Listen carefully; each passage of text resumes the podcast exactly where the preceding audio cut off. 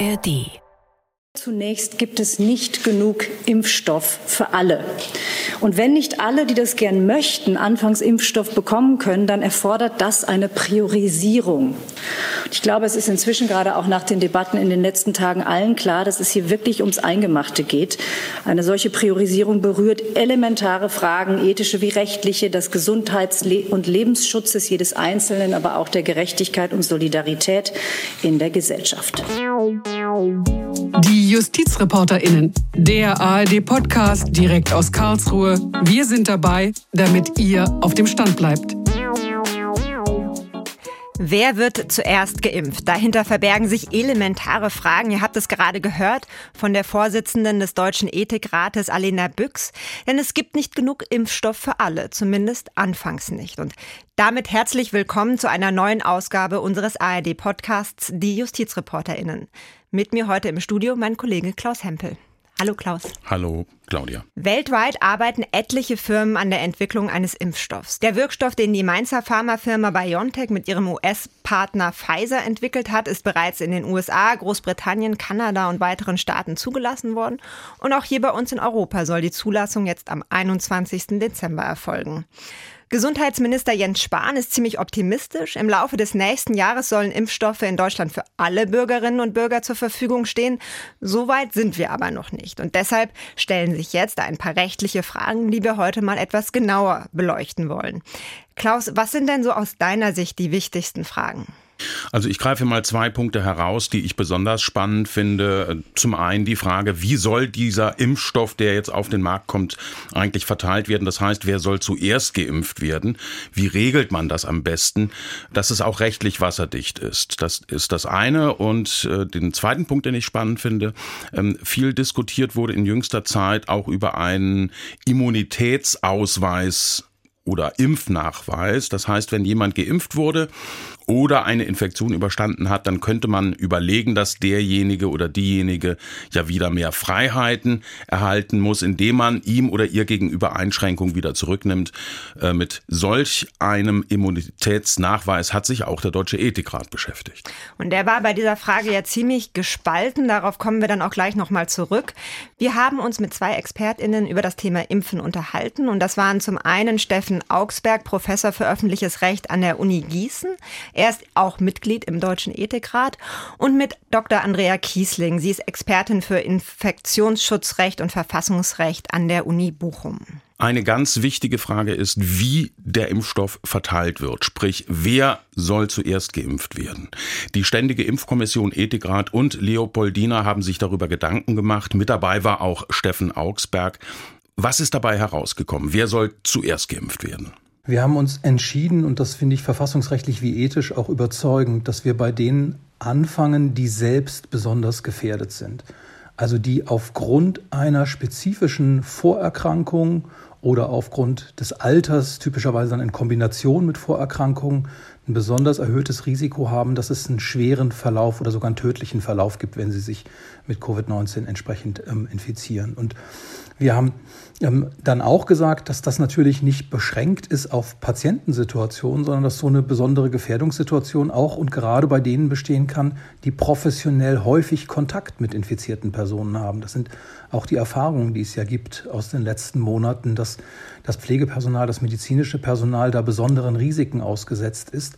Und wenn das dazu führt, dass sie eben selbst besonders gefährdet sind, dann sind die auch entsprechend prioritär zu bedienen aber nicht allein aus dem Gedanken heraus, dass sie eine besonders wichtige Funktion erfüllen. Diese Idee dessen, was man so, so gemeinhin als Systemrelevanz bezeichnet, halten wir auch für wichtig, haben das aber gegenüber dieser Selbstgefährdungssituation, also selbstgefährdet Sein-Situation, ähm, als dritten Punkt aufgenommen und haben gesagt, also diejenigen, auf die wir wirklich dringend angewiesen sind, weil sie an bestimmten neuralgischen Punkten im Gesellschaftssystem tätig sind, ohne dass sie dabei die gleiche irgendwie notwendig eigene erhöhte Gefährdungssituation haben, die kann man dann auch berücksichtigen. Aber das ist die Stufung, die uns so ungefähr vorschwebt. Also erst darauf achten, wer ist besonders selbst gefährdet und dann darauf achten, auf wen sind wir besonders angewiesen. Und bei der Selbstgefährdung, Sie haben jetzt angesprochen, die, die professionell Kontakt haben, weil sie zum Beispiel in Pflegeheimen arbeiten. Aber was ist denn mit denen, die privat ihre Verwandten pflegen. Wenn wir da eine entsprechende erhöhte Gefährdung haben, also wenn wir sagen würden, das ist tatsächlich nachweislich, dass ich dadurch ähm, eine erhöhte, zum Beispiel einer erhöhten Viruslast ausgesetzt bin und sowas, dann könnte man die auch äh, darunter fassen. Aber uns ging es zunächst mal darum, und das scheint mir auch realistischer zu sein, zu sagen, diejenigen, die wirklich gewissermaßen von Krankenbett zu Krankenbett gehen. So, wie geht es aber jetzt weiter? Die Ständige Impfkommission, die wird eine Empfehlung abgeben und auf dieser Grundlage will das Bundesgesundheitsministerium dann eine Rechtsverordnung erlassen und darin sollen die Verteilungsfragen geregelt werden. Und an der Stelle wird es jetzt so ein bisschen kompliziert, das will ich jetzt schon mal vorweg wegschicken, weil Grundlage für diese Rechtsverordnung, die steht im Sozialgesetzbuch 5 drin. Und da steht dann, das Gesundheitsministerium kann mit einer Rechtsverordnung regeln, dass Versicherte und auch nicht gesetzlich Versicherte Anspruch auf eine Impfung gegen Corona haben, wenn sie aufgrund ihres Alters oder Gesundheitszustands ein signifikant erhöhtes Risiko für einen schweren oder auch tödlichen Krankheitsverlauf haben, wenn sie solche Personen behandeln, betreuen oder pflegen oder wenn sie in zentralen Bereichen der Daseinsvorsorge und für die Aufrechterhaltung zentraler staatlicher Funktionen eine Schlüsselstellung besitzen. Also eine sehr lange Vorschrift, ähm, die Grundlage für so eine Rechtsverordnung wäre. Genau, weil da steht im Grunde genommen ja auch schon die Reihenfolge mit drin mhm. in dieser Vorschrift. Äh, allerdings geht es dabei jetzt darum, dass die Krankenkassen das zahlen, dass es also einen Anspruch auf Bezahlung der Impfung gibt. Mhm. Also man kann sagen, so ein bisschen so eine indirekte Regelung, keine ganz direkte, wo man sagt, hier genau. geht es jetzt einfach erstmal nur um die Reihenfolge der Verteilung. Und deshalb stellt sich schon so ein bisschen die Frage, hätte nicht doch nochmal der Bundestag, also das Parlament, sich mit dieser Verteilungsfrage befassen müssen? Ja, denn man darf ja nicht vergessen, die Frage der Verteilung hat eine enorme Grundrechtsrelevanz. Ich hätte mir das gewünscht. Ich glaube auch, dass das ein, ein positives Signal gewesen wäre, die Bedeutung des Parlaments, die ja in der Krise leider nicht sehr stark gewesen ist, zuletzt nochmal an der Stelle hervorzuheben. Warum das nicht geschehen ist, kann ich letztlich nicht beantworten. Nicht? Da müsste man das Bundesgesundheitsministerium fragen. Das, was da jetzt vorliegt, ist nicht völlig ungenügend. Das muss man auch sagen. Das ist im technischen Sinne schon irgendwie ausreichend, aber es ist eben auch nichts, was an der Stelle dann eben im Parlament umfassend diskutiert worden ist. Und das ist eigentlich eine vertane Chance, glaube ich, weil wir damit eine öffentliche Diskussion auch noch stärker ins Parlament hätten tragen können. Und das ist schade, dass der Bundestag das versäumt hat. Die wissenschaftlichen Dienste haben ja auch angemahnt, dass eine entsprechende gesetzliche Regelung noch geschaffen wird. Also Sie sagen, schade, es wäre ein positives Signal gewesen, aber nicht unbedingt zwingend nötig. So ist es. Und auch die Verfassungsrechtlerin Andrea Kiesling sieht da durchaus noch Diskussionsbedarf und hätte sich gewünscht, dass der Bundestag darüber debattiert, auch wenn sie nicht mehr so wirklich damit rechnet, dass das noch passiert. Da bin ich schon der Meinung, dass das ein so sensibles Thema ist, dass das Parlament darüber entscheiden sollte. Wir haben natürlich diese Empfehlung von der STIKO und dem Ethikrat. Und man kann jetzt natürlich schon die Frage stellen, steht da nicht danach eh genau das Gleiche da drin, wenn das Parlament dann nochmal drüber entscheidet. Aber wir hatten jetzt auch in den letzten Tagen doch noch Wortmeldungen in der Presse von Wissenschaftlern, die sagen, naja, dieser Ansatz, dass man zuerst die Hochrisikogruppen impft, das ist nicht das, was den bevölkerungsweiten äh, größten Nutzen bringt. Also die sagen, man sollte doch sich nicht auf Personen konzentrieren, die zwar ein individuelles hohes Risiko haben, sondern man soll sich auf die Institutionen konzentrieren, wo dieses Weiterverbreitungsrisiko am größten ist, weil das hätte eben den schnellsten Effekt für die ganze Bevölkerung. Also dass man zuerst wirklich das medizinische Personal impft und zuerst das Personal in den Pflegeheimen. Das hat dann natürlich auch eine indirekte Wirkung dann für die Personen, die sich dort aufhalten. Und deswegen, daran sieht man schon, das ist noch nicht so ausdiskutiert, das ganze Thema. Also man kann das durchaus noch ein bisschen anders regeln. Und der Bundestag, der kann natürlich nicht jetzt auch detailliert da irgendwelche Altersgrenzen oder so reinschreiben in das Parlamentsgesetz, aber der könnte ja schon einmal festlegen, was ist denn das Ziel, was wir bei der Priorisierung verfolgen? Ist das Ziel, wir wollen ja so, so eine individuelle Betrachtung vornehmen und einfach Personen mit hohem Risiko zuerst schützen? Oder wollen wir doch so eine bevölkerungsweite Betrachtung vornehmen und gucken, was hätte den schnellsten Effekt, dass die Infektionszahlen insgesamt runtergehen? Und das, finde ich, sollte der Bundestag an der Stelle schon diskutieren. Und daran anschließend, also wenn man dann eine Regelung hat, in welcher Reihenfolge der Impfstoff verteilt werden soll, stellt sich natürlich auch die Frage, wenn ich damit nicht einverstanden bin, wenn ich denke, ich möchte gerne schneller geimpft werden. Ich möchte in dieser Reihenfolge weiter oben stehen. Kann ich mich da irgendwie gegen wehren? Kann ich das einklagen, dass ich auch geimpft werde? Wenn man zurückgewiesen worden ist, kann man natürlich versuchen, das über gerichtliche Klärung herbeizuführen. Wie erfolgreich das ist, weiß ich nicht. Das ist bei Verteilungsentscheidungen natürlich immer problematisch, weil die ähm, materialen Vorgaben des Grundgesetzes überschaubar sind. Und insofern wichtig vor allen Dingen ist, dass die institutionellen, organisatorisch-verfahrensrechtlichen Vorgaben eingehalten worden sind. Da würde ich jetzt aber wirklich aus der Hüfte heraus einer entsprechenden Klage keine allzu große ähm, Hoffnung einräumen wollen. Aber das Prinzipiell ist das natürlich möglich. Intensiv diskutiert wird daneben auch die Frage, ob es eine Art Immunitätsausweis geben soll. Hatten wir gerade eben schon angesprochen. Und zwar dann eben für jede und jeden, die entweder geimpft sind oder sogar schon eine Infektion überstanden haben. Und sogar zweiteres ist eine Überlegung, die hat Gesundheitsminister Spahn schon im Frühjahr aufgeworfen. Dann ist natürlich die spannende, die auch gesellschaftliche Frage, ob das einen Unterschied machen soll. Im Gesundheitswesen zum Beispiel, bei Pflegekräften, Ärzten, wäre es natürlich sehr gut zu wissen, wer schon auch eine Immunität hat gegen dieses Virus. Und ein weiterer Gedanke dahinter dahinter ist dann, müssen gegenüber Geimpften die Corona-Einschränkungen gelockert werden. Immerhin reden wir ja hier über sehr starke Grundrechtseinschränkungen, die der Staat so schnell wie möglich wieder aufheben muss. Im Moment ist das eher eine theoretische Frage. Warum? Weil wir nämlich nicht wissen, ob Geimpfte nicht mehr ansteckend sein können. Und das Gleiche bei Menschen, die eine Infektion überstanden haben. Auch da wissen wir nicht, ob sie nicht mehr ansteckend sein können. Das ist noch unklar. Genau, deshalb stellt sich diese Frage Frage praktisch noch nicht. Darüber diskutiert wird aber trotzdem und wurde eben sogar auch schon im Frühjahr. Spahn hatte damals schon den Ethikrat um eine Stellungnahme gebeten und Steffen Augsberg war als Jurist damals auch mit dabei im Ethikrat und hat uns von dieser Diskussion dort erzählt. Das ist diskutiert worden im Ethikrat und zwar sehr kontrovers diskutiert worden mit dem merkwürdigen Ergebnis, dass wir zwölf zu zwölf uns letztlich gegenübergestanden haben die Gruppe derjenigen, die gesagt hat, das ist in jedem Falle auszuschließen und die Gruppe derjenigen, die gesagt hat, nein, nein, das ist durchaus ein ähm, jedenfalls in der Zukunft auch denkbares Mittel. Einig waren wir uns da nur dabei, dass wir gesagt haben, im Moment sind die Kenntnisse über die äh, bestehende und Immunität noch nicht groß genug, dass man tatsächlich das jetzt schon einführen könnte. Und diese Spaltung im Ethikrat, die bildet, glaube ich, auch unterschiedliche Positionen in der Bevölkerung ab. Das heißt, es gibt Sorgen, dass Immunitätsnachweise oder auch jetzt Impfpässe tatsächlich die Zweiklassengesellschaft herbeiführen, so heißt es dann, dass das diskriminierend wirkt, dass das eine Privilegierung ist, für die es keine Begründung gibt. Und Sie hören schon so ein bisschen vielleicht an meinem Ton, dass ich das etwas anders sehe. Also ich glaube nicht, dass es eine unzulässige Diskriminierung ist, wenn jemand, der die Voraussetzung einer Beschränkungsvorschrift nicht mehr erfüllt, weil er nachweislich sich und andere nicht gefährdet, diesen Beschränkungen nicht mehr unterworfen ist. Das ist einfach ein sachlicher Grund für die Ungleichbehandlung. Wir sind ja im Moment in der eigenartigen Situation, dass die Infektionsschutzmaßnahmen uns alle betreffen, obwohl die aller, allermeisten von uns nicht infiziert sind. Nur aus pragmatischen Gründen erstrecken wir es auf die gesamte Bevölkerung, weil wir einfach nicht wissen, wer gewissermaßen gefährlich ist.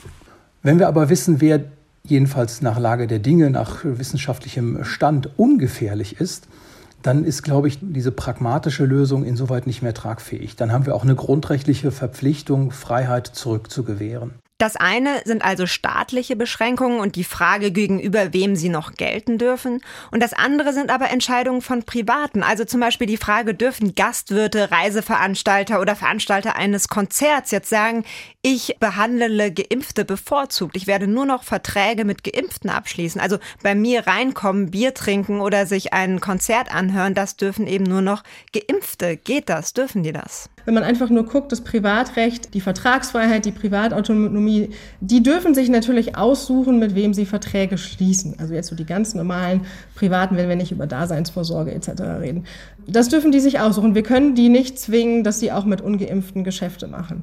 Dann ist die zweite Frage, Okay, aber dürfen die überhaupt nach dem Impfstatus fragen? Und das ist eine datenschutzrechtliche Frage. Es ist vor allen Dingen dann umso unproblematischer, je mehr ich einen sachlichen Grund dafür erkennen kann.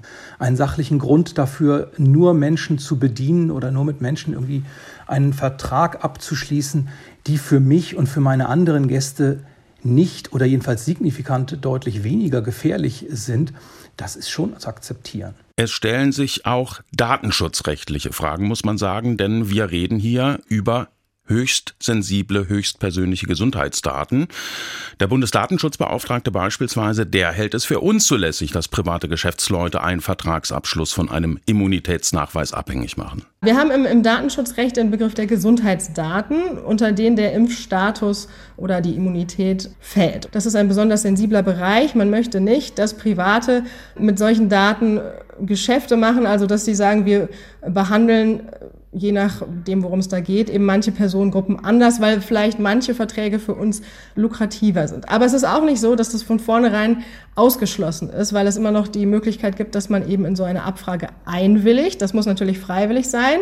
Es geht hier nicht darum, dass dieses Gesundheitsdatum, also der Impfstatus, dass der genutzt wird, um mit einer Personengruppe bessere Geschäfte zu machen. Also in dem Sinne, dass der Gastwirt, weil, weil er den Geimpften mehr Bier verkauft oder so, darum geht's ja nicht, sondern er benötigt diese Information, damit er in seiner Gaststätte äh, Infektionsgefahren ausschließen kann. Und weil er dann in der Konsequenz vielleicht auch die Tische wieder näher beieinander, also näher aneinander stellen darf oder auf äh, den Desinfektionsspender abbauen darf, was ja für ihn auch wirtschaftliche Folgen hat, diese ganzen Schutzmaßnahmen. Er kann dadurch ja nur weniger Gäste bedienen und hat noch extra Kosten. Und deswegen kann man schon sagen, es gibt Bereiche, wo ich das dann datenschutzrechtlich betrachtet darf. Auch die Fluglinie, die zum Beispiel aufgrund der Einreisebestimmungen in einem anderen Land, äh, wenn da nur Geimpfte einreisen dürfen, das ist dann ja ausländisches Recht, da können wir dann ja wenig gegen sagen, dann kann man auch der Fluglinie nicht zumuten, dass sie erstmal alle dahin transportiert und dann muss sie auf eigene Kosten die Ungeimpften wieder zurück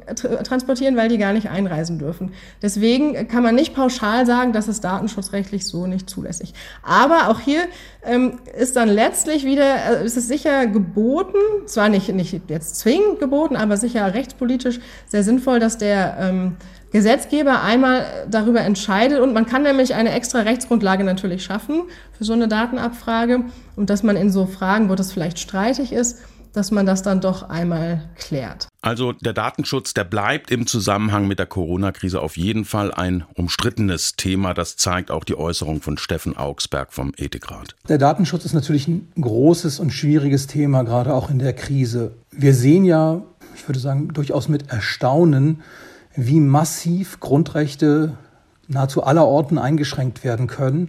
Und gleichzeitig sind wir beim Datenschutz dieser heiligen Kuh der Deutschen irgendwie doch weiterhin sehr streng. Deshalb funktioniert ja die Corona-App oder funktioniert sie eben nicht so, wie sie funktioniert. Das ist ja nur ein Beispiel für eine Dysfunktionalität, die wir im Namen des Datenschutzes hinzunehmen bereit sind oder für geboten erachten. Ich glaube, in der Situation ist es ähnlich. Wir haben natürlich auch jetzt schon Probleme datenschutzrechtlicher Art mit der Nachverfolgung. Also wenn wir unsere entsprechenden ähm, Daten dort hinterlegen müssen, gab es auch da datenschutzrechtliche Bedenken. Die bloße Variante, dass ich vorzeige, dass ich zum Beispiel geimpft bin, ähm, ohne dass das in weiterer Form überprüft oder mir zugeordnet wird, hielt ich dem gegenüber für vergleichsweise unproblematisch. Wir haben andere praktische Schwierigkeiten, an denen wir arbeiten müssen. Die WHO überlegt, wie ein fälschungssicherer Impfpass auch elektronisch gestaltet werden kann. Darüber muss man nachdenken, was da vorgezeigt werden kann und wie man sich davor schützt, irgendwie auch die Gesellschaft davor schützt, dass es da zu Fälschungen kommt. Aber das Vorzeigen der Aussage, dass ich geimpft bin in einem Restaurant, das schien mir also auf freiwilliger Basis relativ unproblematisch. Ich kann im Datenschutz ja auch im Wesentlichen meine Daten anderen Leuten offenbaren. Das machen Millionen von Menschen auf Facebook in teilweise ja obskurem Umfang. Ähm, ausgerechnet da jetzt datenschutzrechtliche Bedenken einzuwenden, halte ich auch für eigenartig. Es ist so ein bisschen eine Strategie, wenn nichts mehr hilft, dann kommt der Datenschutz. So spannend all diese Fragen sind. Ich finde, man darf bei all dem nicht vergessen, dass es im Moment doch auch zum Teil eben noch theoretische Fragen sind. Vielleicht werden wir nie in die Situation kommen, sie wirklich auch praktisch beantworten zu müssen. Und das ist etwas, worauf auch Andrea Kiesling ausdrücklich hingewiesen hat. Ich glaube, dass einfach in der Praxis nachher, also nächstes Jahr, wenn wir uns überhaupt das erste Mal diese Fragen stellen, dass das gar nicht so bedeutsam wird, so wie es jetzt manchmal diskutiert wird, weil je höher der Durchimpfungsgrad wird, selbst wenn wir noch nicht Herdenimmunität haben, desto geschützter sind ja trotzdem schon die anderen. Und ich glaube einfach, dass man irgendwann so Kontaktbeschränkungen einfach schon lockern muss, auch wenn wir noch nicht die 70 Prozent Durchimpfungsrate haben, sondern vielleicht nur 30 oder 40. Weil einfach die Infektionsgefahr insgesamt natürlich sinkt, wenn der Durchimpfungsgrad steigt. Und dann muss ich für alle lockern. Natürlich nicht alles aufheben, aber dass man insgesamt wieder mehr zulassen muss, weil die Infektionsgefahr doch erheblich sinkt. Große Diskussionen gibt es ja auch immer wieder um das Thema Impfpflicht. Es gibt einige Menschen, die befürchten, dass sie zu einer Impfung verpflichtet werden könnten. Obwohl von der Politik immer wieder betont wird, eine allgemeine Impfpflicht, die soll es nicht geben. Das hat zum Beispiel Jens Spahn bei der Debatte über die Änderungen des Infektionsschutzgesetzes im Bundestag gesagt. Das war so im November. Und weil es ja schon wieder anders behauptet wird, auch in den sozialen Medien, ich gebe Ihnen mein Wort, es wird in dieser Pandemie keine Impfpflicht geben. Hören Sie endlich auf, anderes zu behaupten. Eine allgemeine Impfpflicht ist also sehr unwahrscheinlich. Denkbar wäre eine Impfpflicht aber für bestimmte Berufsgruppen.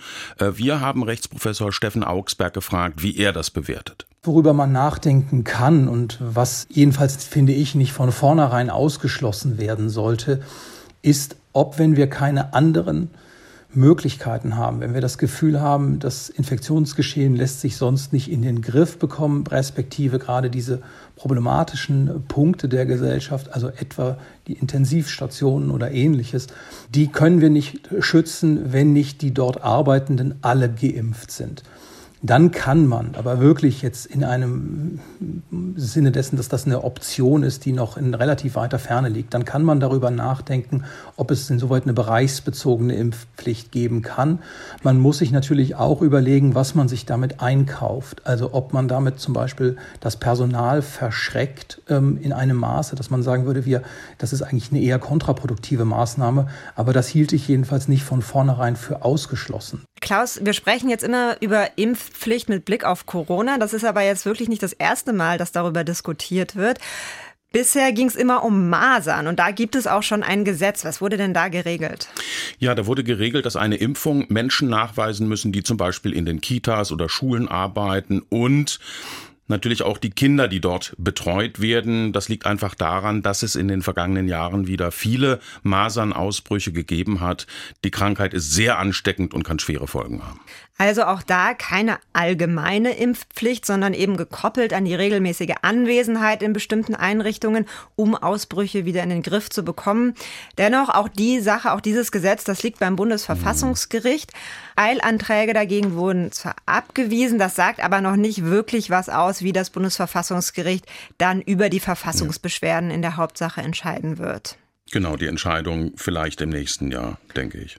Ja, müssen wir abwarten, würde ich sagen. Damit bedanke ich mich bei euch fürs Zuhören. Wir machen jetzt erstmal ein paar Wochen Podcast-Pause. Mitte Januar melden wir uns dann wieder und zu Gast wird dann sein Bettina Limperg, Präsidentin des Bundesgerichtshofs. Wenn ihr Fragen habt, die wir aus eurer Sicht Frau Limperg unbedingt stellen sollten, schreibt uns gerne eine E-Mail an justizreporterinnen.swr.de.